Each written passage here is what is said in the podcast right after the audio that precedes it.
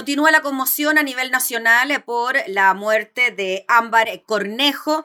Recordemos que el hallazgo de su cuerpo fue la semana pasada, donde se determinó que el principal sospechoso del crimen es Hugo Bustamante, quien había estado ya en prisión cumpliendo una condena por el asesinato de su pareja y el hijo de esta salió en libertad mediante determinaciones judiciales. Queremos hablar de esto, de las acciones que se encaminan de ahora en adelante por parte de la Cámara de Diputados con el diputado Andrés Lonton de Renovación Nacional, quien además representa a la comuna de Villa Alemán, este distrito en Valparaíso, donde ocurrió el lamentable asesinato de Ámbar. Diputado, muchas gracias por recibirnos. No, no, muchas gracias a ti por la, por la invitación. Diputado, primero, eh, en términos generales, antes de entrar en el detalle de lo que usted va a hacer al respecto o de lo que está haciendo al respecto, ¿Qué le parece lo que sucedió con el tema de Ámbar? ¿Qué le pareció esto de que distintas instituciones le habrían fallado a esta joven de 16 años?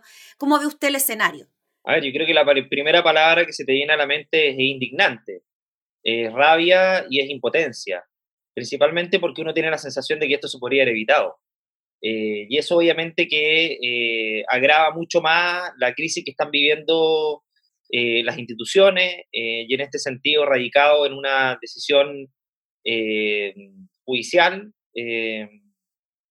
que se podría, como te decía, haber prevenido si hubieran considerado todos los antecedentes que habían, que eran bastante evidentes y claros, e incluso algunos de conocimiento público respecto a los rasgos psicopáticos eh, de Hugo Bustamante, eh, que hacían prever que en definitiva esto podía volver a repetirlo. Eh, incluso lo constataba la gente, y yo que me, me he involucrado en el caso, incluso Ámbar, que cuando estaba con vida previó la peligrosidad de esta persona y se alejó. Entonces, yo creo que todo el círculo eh, más cercano y en definitiva también eh, el lugar donde él estuvo recluido, tenían conciencia de que este tipo era un peligro para la sociedad. Eh, y lamentablemente el Comité de Libertad Condicional encabezado por, por esta jueza no consideró elementos que eran esenciales para la aplicación correcta de la ley. Y eso obviamente que genera la, la, en la gente, en la sociedad, eh, sobre todo radicado la, en vía alemana y en el entorno familiar, una sensación de impunidad, de impotencia y también de desprotección. Es decir, si no me, no me protege las instituciones que tienen que protegerme, ¿quién me va a proteger? Eh, y esto a todas las luces es, es muy evidente, es muy claro, eh, y la gente lo percibe así. Entonces, la verdad es que uno, yo por lo menos siento que nosotros tenemos una responsabilidad, y en este caso es eh, utilizar esta herramienta que está dentro de nuestras facultades para poder destituir a esta jueza que creemos cometió una negligencia que es absolutamente inexcusable. Si estamos hablando de la jueza Silvana Donoso, quien en el año 2016, junto a un grupo de magistrados, otorgó la libertad condicional a Hugo Bustamante, el único imputado por la muerte de Ámbar Cornejo en eh, Villa Alemán. Es por eso que usted está anunciando esta presentación de acusación constitucional se necesitan firmas para presentar la acusación constitucional, entiendo que usted ya las tiene, por lo tanto, esta acción iría ya en la Cámara de Diputados. Sí, he, pensado en presentarla este jueves en la Cámara de Diputados, tener ya el texto afinado para, para ese día. Eh, el domingo tuvimos una reunión con la bancada de Renovación Nacional, encabezada por, por el diputado Torrealba, eh, en que acordamos de manera unánime respaldar esta acusación por eh, los antecedentes que habían del caso.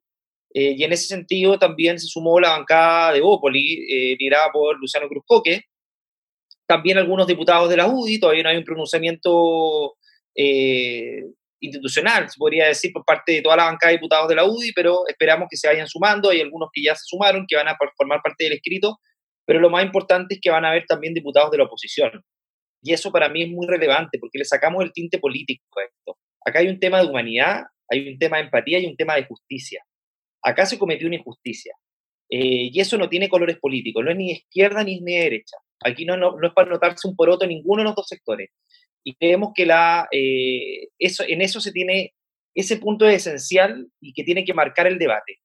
Las falencias, las equivocaciones, las negligencias que hubieron respecto a la libertad de Hugo Bustamante, y no solamente respecto a él, y que también va a ser parte de, de, la presentación, también respecto a otros casos. Nosotros consideramos que acá hay una conducta reiterada y constante por parte de esta jueza en no eh, respetar eh, la ley eh, y no tener un criterio acorde a, al cuerpo de la ley.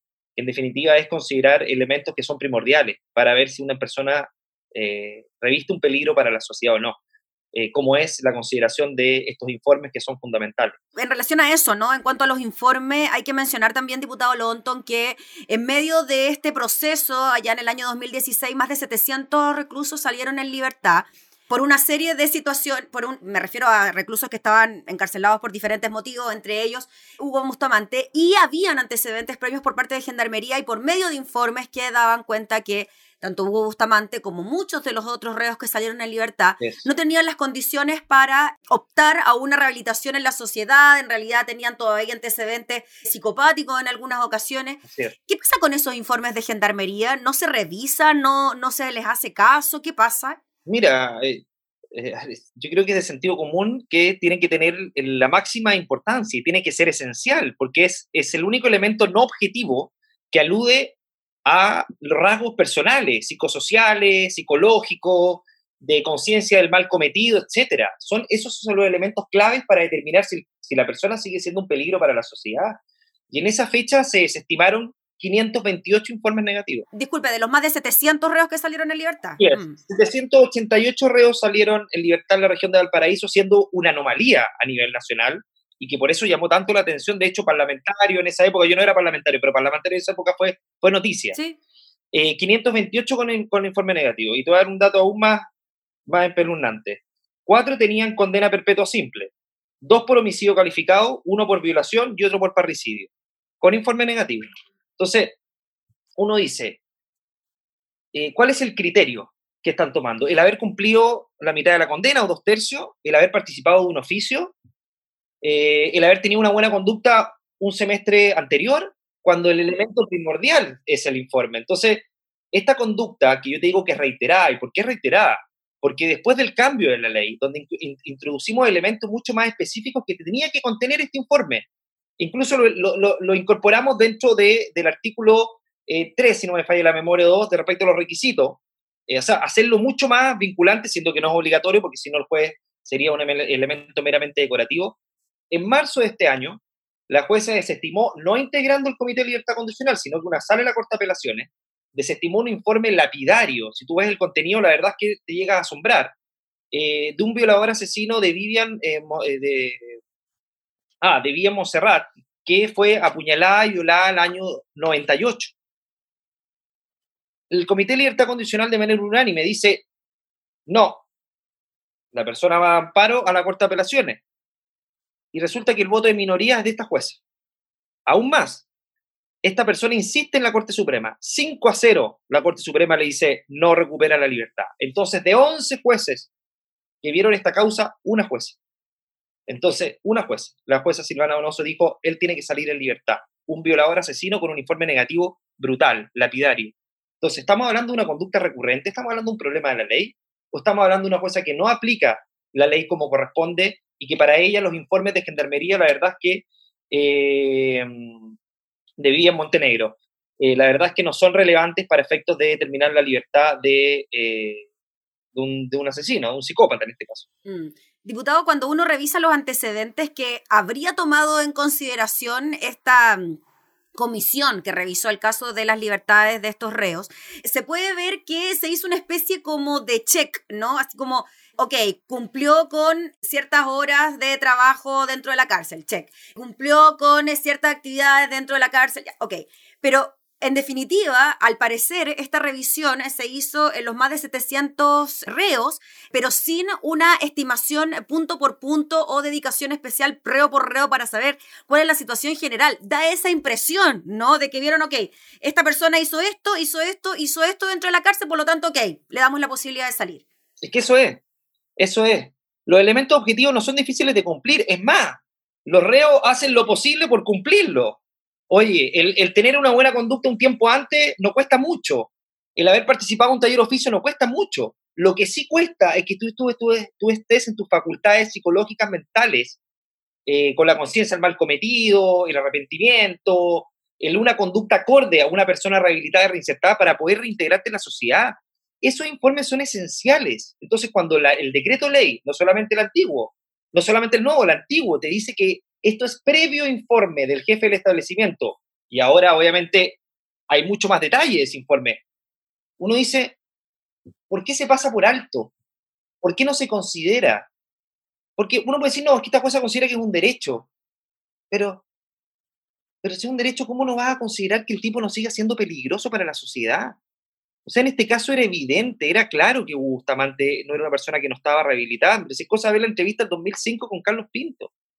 El tipo dijo que lo podía volver a hacer. O sea, no era necesario ni siquiera plasmarlo en un documento. El, tipo lo confesó, lo dijo. Entonces, eh, la responsabilidad de que las cárceles estén hacinadas, porque no sé si ese es el argumento, porque en esa época el, vocero de la Corte Suprema dijo que, que, las, libertades condicionales estaban bien dadas precisamente porque había que de, las cárceles estaban hacinadas. Pero la responsabilidad del hacinamiento no es de la gente que está en la calle, de la gente de la, de la sociedad. Eso tiene un problema de Estado y se tiene que resolver, pero no por eso van a exponernos a todos los chilenos y las chilenas a tener psicópatas caminando entre nosotros. ¿qué tipo de justicia estamos hablando? Si la justicia tiene que ser, la justicia tiene que precaver no solamente al castigo, sino que también a la rehabilitación y la reinserción. Y cuando eso no se cumple, la persona tiene que seguir en prisión. Si es un beneficio que se le está otorgando a la persona. Entonces, el beneficio tiene que precisamente tener esos elementos que son esenciales. Nosotros creemos que la jueza se apartó de esos criterios que son básicos para que una persona recupere la libertad. Diputado Longton, eh, también apareció una carta firmada por 44 académicas y abogadas defensoras que enfatizan que la resolución que fue tomada frente a este caso fue por una comisión compuesta por otros cuatro jueces y que se desarrolló en conformidad a la ley vigente en ese momento, de alguna manera exculpando de responsabilidad ¿no? A la jueza que finalmente era quien presidía, ¿no? Esta comisión. ¿Cómo vio usted esta reacción por parte de mujeres abogadas académicas de Derecho y Criminología? Sí, bueno, me sorprende porque son abogadas académicas y precisamente por ello tienen un conocimiento, deberían tener un conocimiento más acabado de lo que significa eh, la aplicación correcta de la ley. Y en ese sentido yo te di un ejemplo que es claro. Con ley antigua y con ley nueva, la misma jueza siguió aplicando el mismo criterio errado y que obviamente lleva una aplicación no adecuada de la ley, errada de la ley. Entonces, obviamente, eh, yo no comparto el criterio de, estas abogadas precisamente porque es una conducta reiterada, es decir, el cumplimiento íntegro de la ley se basa en poder eh, considerar informes que son clave para poder recuperar la libertad, así de sentido común. Entonces, la verdad es que además el comportamiento de esta jueza es excepcional respecto de la cantidad de libertades condicionales que se han otorgado en nuestros años. Entonces, estamos hablando de una anomalía que, que se repite, que en el caso de ella es constante en el tiempo. Entonces, claramente acá hay una aplicación torcida de la ley, torcida de la ley. Y eso es lo que nosotros queremos dejar en evidencia en la acusación constitucional que, que bueno, va a tener una instancia previa, que, que yo voy a tener la oportunidad de exponer en la sala y precisamente eh, tener un, eh, una exposición acabada, tanto jurídica como política, respecto de la necesidad de que esta jueza no siga formando parte del Poder Judicial, ya que ello reviste eh, claramente un problema, ya que depende de ella muchas veces de dejar en libertad tipos que revisten una evidente peligrosidad, constatado así por informes y obviamente por antecedentes previos. Diputado Lonton, ¿qué le parece que con este tipo de casos se reabra el debate sobre la posibilidad de que exista pena de muerte en nuestro país? Yo no comparto la pena de muerte. Yo no, no, se, votó un proyecto de resolución, creo, hace algunos años, yo lo voté en contra, ¿no? Yo estoy de acuerdo con que la persona cumpla efectivamente la pena que corresponde privado de libertad. Yo creo que quitarle la vida, el Estado no tiene el derecho a quitarle la vida, eh, y en ese sentido el Estado de Chile cumple con tratados internacionales suscritos eh, a este respecto. Yo creo que el Estado chileno tiene que precaver por el, por el castigo, pero también por la rehabilitación y la reinserción, entendiendo que las personas que no puedan acceder a ello tienen que seguir privadas de libertad atendiendo la gravedad del delito. La pena de muerte está demostrado en el mundo entero que no ha significado la eh, menor comisión de delito. Eh, en Estados Unidos, sin ir más allá, incluso ha significado en Estados Unidos, y, y esto es cosa de, incluso ver alguna serie de televisión para darse cuenta de las injusticias que se han cometido de personas condenadas que después se revisa la, sentencia o, los elementos que los condenaron y precisamente hay muchas veces que se condena injustamente, pero la persona ya se le aplicó esta pena. Eh, no creo que sea un elemento efectivo para poder reducir la cantidad de delitos. Eh, como te decía, no, no ha resultado en otros países del mundo. Yo sí estoy porque las penas se apliquen efectivamente. Eh, y, con el, y con el castigo acorde al reproche social eh, y penal que, de la persona que, eh, del delito que se comete. Mm. Diputado Lontón, ¿y qué le parece las críticas que han surgido a la subsecretaría de la niñez frente a el resguardo que debe existir de los menores y lo que ha ocurrido también, bueno, con el caso de Ámbar y otros? ¿Cómo ve usted eso? A ver, yo creo que la subsecretaria, eh, a ver, ella, ella se eco un poco de lo que está pasando en la sociedad y lo que está sintiendo eh, la gente respecto a la injusticia cometida en este caso y que tienen que haber responsabilidades efectivamente. Ahora, que, que, la justicia sea de derecha o izquierda, a mí yo no lo comparto. Eh, yo creo que la justicia no, no, tiene color político, no debe tener color político la justicia. Y por eso las convicciones personales no pueden primar sobre el sentido genuino de justicia, que como te decía, no, no pertenece ni a la izquierda ni a la derecha y uno no puede, eh, las ideologías no puede imponerlas en una determinada sentencia. Uno tiene que ajustarse al, a la ley.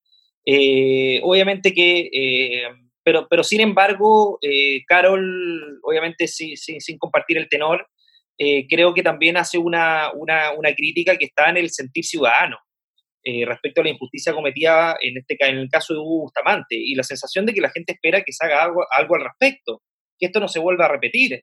y en ese sentido creemos que determinar la responsabilidad de la jueza Silvana, Silvana Donoso creemos que es que es esencial para que situaciones como esta no se vuelvan a repetir. Mm.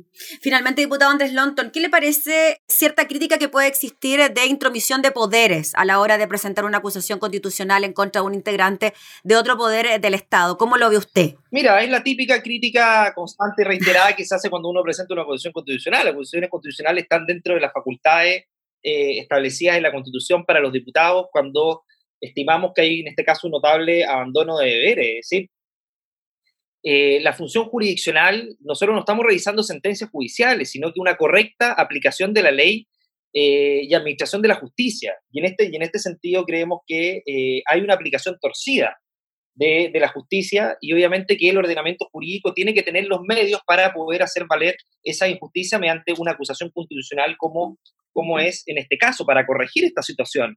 Si no, le entregaríamos constantemente, eh, porque recordemos que el Poder Judicial tiene un control autónomo, interno, eh, y el único control que podemos tener el Poder Legislativo en este caso a través de una acusación constitucional. Entonces, no puede haber un cuerpo que tenga inmunidad en el ejercicio de sus funciones.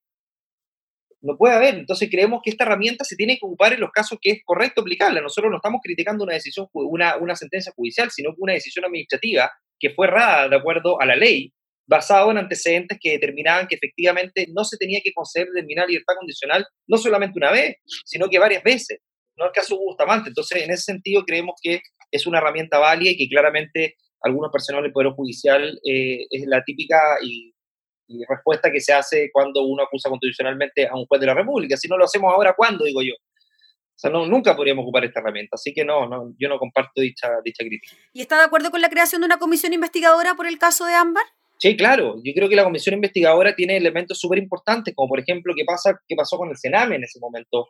¿Por qué no llegó a tiempo? ¿Por qué no se tomaron las medidas precautorias y cautelares que tenían que tomarse respecto a, Ámbar Cornejo, teniendo todos los elementos para hacerlo, respecto al padrastro, respecto a la, a la ex conviviente de la madre, el mismo Hugo Bustamante, que alcanzó a, a, compartir también con Ámbar eh, en su hogar. Yo creo que es, es importante, independiente de que nosotros no podamos tener facultades para para investigar al Poder Judicial probablemente tal, pero sí hay eh, elementos importantes que tienen que ver con órganos de limitación del Estado que es necesario determinar si hubo responsabilidades y en qué se falló. Muy bien, pues diputado Andrés Lonton, muchas gracias por el contacto y estaremos atentos entonces a la presentación de la acusación que sería este jueves en la Cámara de Diputadas y Diputados. Muchas gracias a ti. Listo, pues, que le vaya muy bien, muchas gracias. Gracias. El diputado Andrés Lonton entonces hablando sobre la presentación de una acusación constitucional en contra de la jueza Silvana Donoso por entregar libertad condicional a Hugo Bustamante, principal inculpado de la muerte de Ámbar Cornejo.